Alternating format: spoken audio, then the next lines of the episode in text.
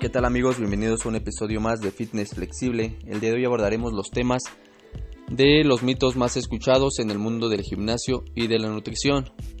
He decidido hablar el día de hoy acerca de, del por qué ningún alimento tiene la capacidad de hacerte subir o hacerte bajar de peso. Todo esto surge porque muchos hemos escuchado a personas decir que si te quieres poner en forma debes evitar las tortillas, el pan de dulce, las harinas y todo este tipo de alimentos.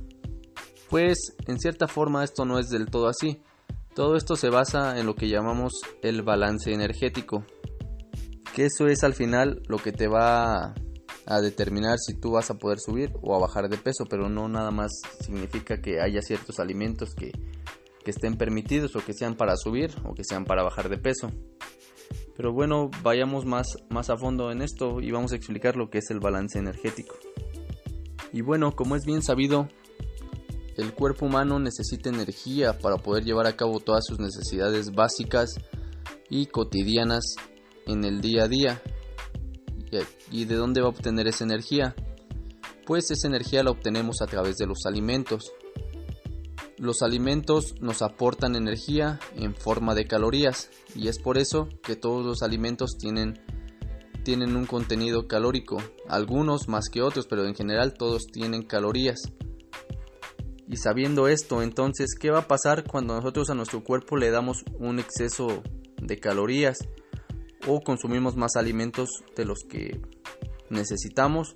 ¿O qué pasa cuando entonces a nuestro cuerpo no le damos energía suficiente o no comemos los suficientes alimentos que necesitaría para producir esa energía? ¿Qué es lo que pasa? ¿Qué es lo que sucede? Pues bueno, cuando nosotros le damos a nuestro cuerpo un exceso de calorías o comemos más de lo que nosotros necesitamos, el cuerpo va a tomar lo que necesita y llevar a cabo todas sus funciones. Y lo que le diste como exceso lo va a guardar, lo va a almacenar. ¿Cómo lo va a almacenar? Lo va a almacenar en forma de grasa corporal para que algún día, no sé cuándo, si tiene necesidad de alguna de energía y tú por algún por alguna por algún motivo no se lo des, no le des, no ingieras alimentos, pues él tiene la capacidad de ir a ese almacén y esa grasa utilizarla como forma de energía. Eso es lo que pasa cuando consumes más alimentos de los que necesitas. ¿Y qué pasa entonces cuando tú consumes menos alimentos de los que tu cuerpo necesita? Pues bueno, como tu cuerpo no va a obtener suficiente energía a través de lo que comes, pues va a ir a esos almacenes. Eso es lo que sucede. Va a ir a esos almacenes y va a tomar la grasa que tienes acumulada, ya sea en la parte del abdomen o, él va a saber de dónde lo va a tomar. Y esa la va a tomar como energía.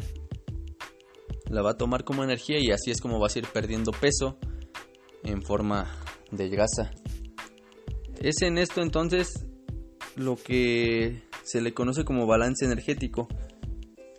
Si tú comes más, a lo largo del tiempo vas a tener un aumento de peso.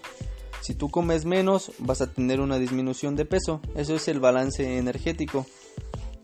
Y esto nos lleva al siguiente punto, porque hay muchas personas que piensan que por comer saludable se pueden permitir comer cantidades excesivas. Sí, cantidades excesivas de comida. ¿Por qué? Porque piensan que es sano y que no importa y que porque es saludable no van a engordar. Pero pues déjenme decirles que así tú comas pollo, así tú comas ensalada, si excedes tus necesidades calóricas vas a engordar.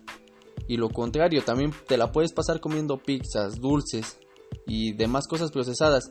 Pero si no superas tu necesidad de energía, tu necesidad de calorías, si no la superas, pues te vas a mantener en tu peso o incluso si no le das lo suficiente, pues vas a bajar de peso. Es por eso que digo que no hay ningún alimento por sí mismo que te ayude a bajar de peso. Porque si lo ves de esta forma, entonces todas esas personas que dicen que la tortilla engorda y eso, pues no, no es del todo así. Todo se basa en el balance energético. Pero pues tampoco debes de llegar a esos extremos de querer comer siempre pizza o de comer cantidades muy pequeñas. Todo eso se basa en un en un ámbito más, más global, o sea, importa más lo que comes en todo el día que lo que llegas a comer nada más en una hora específica. Importa, bien, importa más que distribuyas todos los alimentos que sean de lo más saludable, que combines carnes, carbohidratos, grasas vegetales, para que así el cuerpo pueda tener un mayor aprovechamiento de estos de esta energía y de estos nutrientes. Y ahora bien, ¿cómo podemos conocer cuál es nuestra necesidad de calorías en el día? Eh, existen varias fórmulas e incluso hay en internet varias calculadoras para poder determinar en base a tu edad, a tus años, a tu estatura, a tu nivel de actividad, si haces ejercicio, te dan un número total de calorías que tú puedes este tú puedes observar para ir más o menos midiendo la cantidad de alimentos que tú necesitas. Es por eso también que en la descripción de aquí de la información voy a dejar eh, algún link de algunas páginas que te pueden determinar este número de calorías para que así tengas una idea más clara y sepas más o menos qué alimentos puedes incluir o cuáles no, dependiendo de tus necesidades. Pues bueno, esto sería básicamente la base del por qué no hay alimentos buenos ni malos como a veces la gente los quiere tomar. Y sería bueno también que, que se viera a la alimentación, a la, a la actividad física deportiva o al entrenamiento, no como un factor individual, sino como un factor de un conjunto, porque también influyen muchas cosas para llegar a tu objetivo, influye pues desde la alimentación, el entrenamiento, el descanso, es un conjunto global que te va a permitir llevar a cabo todas esas actividades y tener éxito en la consecución de tus objetivos. Así que bueno, pues amigos, esto sería todo por el día de hoy. Espero estar subiendo más contenido en estos días. Y pues nada, muchas gracias por escucharme.